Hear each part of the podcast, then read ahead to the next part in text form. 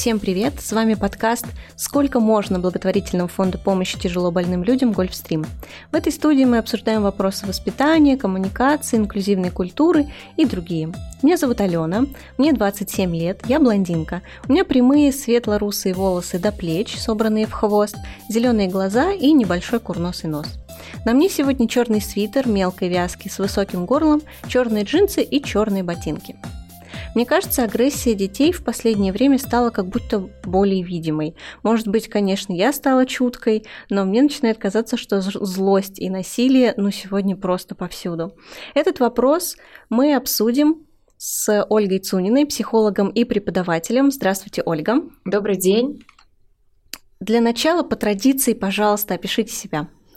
А, меня зовут Сунина Ольга, а, у меня темные волосы, я невысокого роста, а, у меня сегодня черные брюки, черные ботинки и светлый джемпер. Спасибо.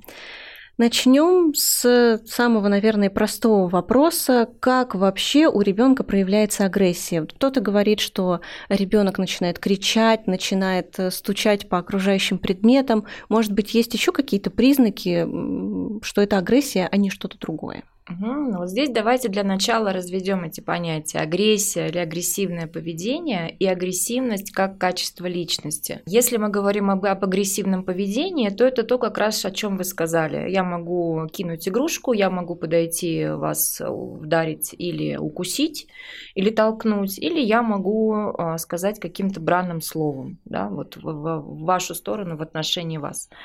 А если это агрессивность как качество личности, которая формируется на протяжении длительного периода времени, то это уже устойчивое качество, и здесь проявления могут быть совершенно разные, начиная от сознательного вреда по отношению к другим и заканчивая таким же поведением по отношению к себе. А в чем вообще причины агрессии? Вот вроде бы казалось маленький ребенок, какие у него могут быть э, такие сложности и проблемы, что он становится агрессивным. А вот здесь, смотрите, тоже вопрос очень интересный. Часто взрослые агрессивные проявления у ребенка замечают в период проживания ребенком возрастных кризисов.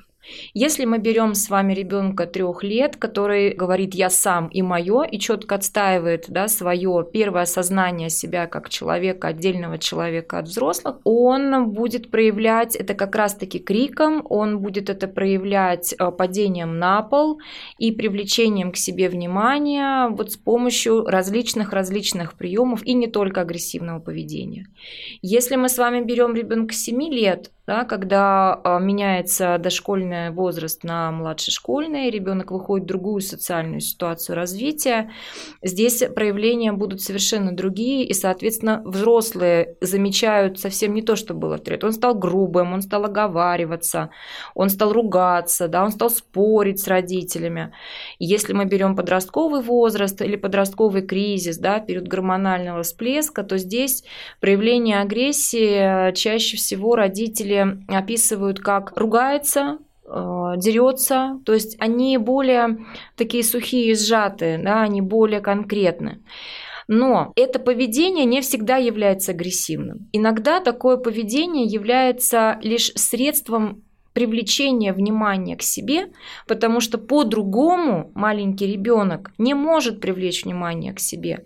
И это очень хорошо заметно на детях раннего и дошкольного возраста. У ребят с ОВЗ, э, чаще, наверное, у ребят с ментальными особенностями встречается аутоагрессия.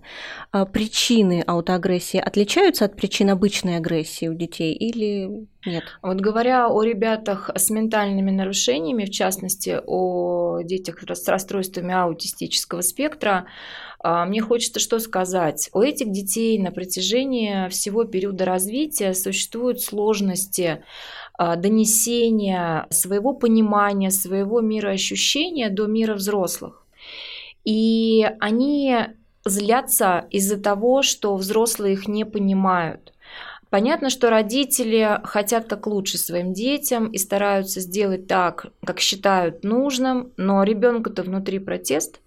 И когда наступает подростковый возраст, и у них появляются возможности для проявления этих эмоций, этих состояний, чаще всего родители как раз-таки детей с ментальными нарушениями говорят, ну просто какой-то всплеск агрессивности, да, нет, а если мы говорим об агрессивном поведении, то агрессивное ли оно? Давайте вспомним нас с вами в подростковом возрасте и являлось ли наше поведение с точки зрения родителей агрессивным. Я уверена, что большинство родителей скажет, да, было такое, и ругались, и спорили, и вот, но потом все прошло. Да? То есть это нормально иногда бывает, это нормальный период развития ребенка. Если мы говорим о детях с ОВЗ, то чаще всего здесь а, проявление агрессивности как механизм или такой а, маркер. Обратите на меня внимание, помогите мне, или вы меня не понимаете, я вам объясняю, а вы меня не понимаете. И так как по-другому они не знают как или не могут, да, вот это проявляется в этих формах поведения. А если мы говорим об аутоагрессии, эти дети дети чаще всего или больше всего времени проводят с самими собой. И понятно, что если я не могу до мамы донести свою информацию, и мама меня не понимает и делает по-своему, я же не могу сагрессировать на маму. Я буду агрессировать по отношению к самому себе, потому что рядом со мной практически нет сверстников. И как это сагрессировать на другого, я, может быть, даже не видел и не знаю. А вот себя я могу и ущипнуть, и вдарить, и сознательно принести какой-то вред. Если ребенок злится, стоит ли родителю э, как-то в это вмешиваться, или нужно дать ему пережить эту эмоцию и отпустить и не трогать? Угу. А, вот здесь очень зависит два фактора ключевых. Первый фактор ключевой – это э, если это ребенок с ментальными расстройствами, с ментальными нарушениями, то мы должны понимать, что эта злость может быть как вариантом так называемого нежелательного поведения. И если родитель в этот момент вмешается, то получается вы подкрепляете это поведение. Да? То есть для того, чтобы мама ко мне подошла или мама обратила на меня внимание, я должен вести себя именно так. И если мама подошла в этот период, да, то получается, в этот момент, то получается, она закрепила это поведение. Если мы берем вообще, то, конечно, родитель должен быть рядом. И задача родителя в этот момент отреагировать а, эмоциональное состояние ребенка. Фразы типа «я вижу, что ты сейчас злишься», «я вижу, что ты сейчас огорчен», «я вижу, как ты рассержен», да, очень часто дети не могут словами обозначить свои эмоции. А когда мы говорим ребенка, что ты сейчас чувствуешь, например, даже у он говорит, у меня очень болит живот. Почему болит живот? Потому что он напряжен, да, мышцы напряжены. То есть ребенку сложно обозначить а, до определенного возраста, сложно обозначить свои переживания словом он обозначает только то, что он чувствует физически. И чем больше родитель даст возможности, вербальной возможности а, проговорить свои чувства и эмоции ребенку, а, злюсь, рассержен, обижен, огорчен, и так далее, и так далее, тем легче дальше ребенку будет отреагировать вот такие состояния. Он будет понимать, что он испытывает, и если в этом случае родитель еще покажет ему, а что можно делать в этом случае, я вижу, как ты злишься, давай мы с тобой попробуем и дать алгоритм поведения, то несколько раз повторяя те или иные алгоритмы, ребенок выберет для себя тот, который для него необходим. Поэтому родители, конечно, должны быть рядом в этот момент. Скажите, пожалуйста, это работает в любом возрасте? Ну, то есть иногда так бывает, родители говорят, мой ребенок был такой замечательный, покладистый, хороший, а потом внезапно в каком-то возрасте, mm-hmm. это иногда разный возраст, становится каким-то злым, обиженным на все. Сработает ли такой механизм общения при такой ситуации? Вот такой вопрос чаще всего задают родители подростков. Да, я говорю, я с ним пытаюсь разговаривать, а он меня даже слушать не хочет. Он закрывает передо мной дверь и полностью вот уходит от общения. И я всегда проговариваю, все равно вы должны говорить. Вы должны говорить, потому что если вы перестанете говорить, вы бросаете своего ребенка в момент гормонального всплеска, в момент, э, когда он переходит из детства во взрослость и пробует разные модели поведения, да, он переживает бурю эмоций, впечатлений. Вы оставляете его один на один с этими проблемами, и вы не даете ту базисную основу, ту поддержку, которой нуждается любой не только ребенок, но и взрослый. Если я знаю, что в любой ситуации мама меня поддержит, мама со мной поговорит, мама мне проговорит, то высока вероятность того, что после подросткового кризиса я буду, у нас будет с мамой очень хорошие отношения. И когда мне будет тяжело или мне будет очень грустно, или я буду очень сильно злиться, я смогу с мамой об этом поговорить. Да, то есть ни в коем случае именно в этот период не надо разрывать вот эту нить доверия между родителями и ребенком, не отстраняться. Какая часто распространенная ошибка у родителей в этот период? А, ну вот переживет, а потом будем разговаривать, особенно у пап. А потом ребенок взрослеет и понимает, что он с папой не может разговаривать. Почему? Потому что когда ребенку было сложно и тяжело, папы рядом не было. Да, папа вот дистанцировался и ждал, когда вот вырастет этот ребенок. Он нужен был именно тогда. И если в тот момент его не было, то как бы это грубо и обидно не звучало, во взрослости с папой доверия не будет. Да, я видела такие примеры среди своих знакомых и друзей, которые действительно э, не наладили контакт с одним из родителей в подростковом возрасте и не общаются с ними до сих пор, хотя им 30-40 лет, кому-то даже больше. Скажите, пожалуйста, что делать родителям, если им кажется, что их ребенок ну как-то излишне агрессивен, ну как-то слишком уже? Обращаться к специалистам или угу. самим что-то попробовать? Когда агрессивное поведение является превалирующим, да, то есть в течение дня вы видите, что а, чаще всего ребенок вот очень эмоционально напряжен и проявляет эту напряженность в виде порчи игрушек, порчи школьных предметов, своей одежды, а, предметов дома и так далее, и так далее, то за этим явно есть какая-то причина. Это могут быть негармоничные детско-родительские отношения, это могут быть частые конфликты между мамой и папой, куда ребенок вмешаться не может, он понимает, что он помочь не может никак, но на нем это обязательно отражается, да. Это могут быть трудности там в саду либо в школе. И в этом случае очень важно определить эту причину и вовремя начать оказывать помощь. Конечно же, здесь необходимо обратиться к психологу. В самом начале вы говорили, что нужно разделять э, агрессивные черты личности и, так скажем, агрессивное поведение. Как родителям сделать так, чтобы вот это агрессивное поведение не стало агрессивными чертами личности? Агрессивностью, да, как устойчивой характеристикой. А здесь тоже как можно больше слышать и слушать своего ребенка и давать ему обратную эмоциональную связь. А почему-то у нас принято, есть такая установка в обществе, что взрослый не должен проявлять свои эмоции, эмоции и не должен их проговаривать.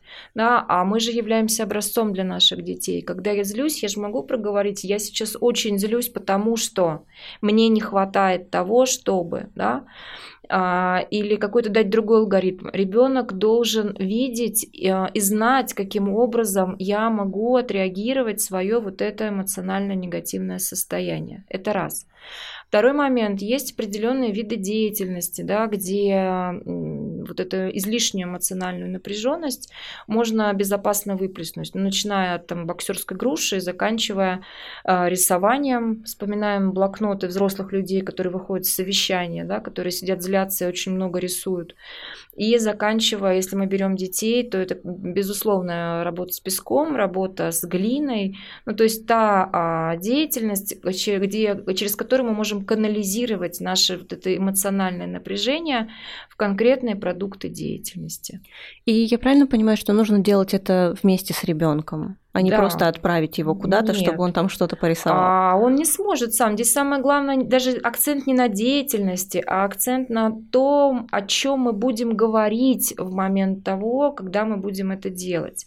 Очень хорошо помогают обсуждения сказочных персонажей да, и вот последовательно, кто был злым, а почему он был злым, а почему с ним не дружили, а как ты думаешь, ему это нравилось или не нравилось, он хотел поменяться или нет.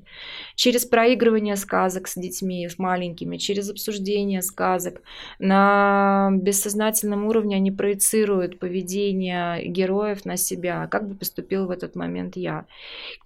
И понятно, что если а, мы, родители, да, вот правильно выстроим эту беседу, и это будет а, обычным явлением говорить о том, что я чувствую дома, да, и не стесняться этого, то понятно, что агрессив, агрессивность, она не закрепится вот как устойчивая характеристика.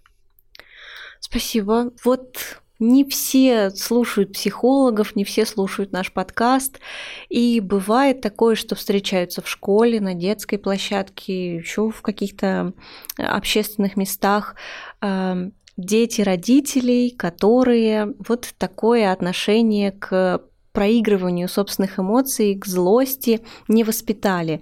Как можно подготовить своего ребенка к взаимодействию с агрессивными людьми? Угу.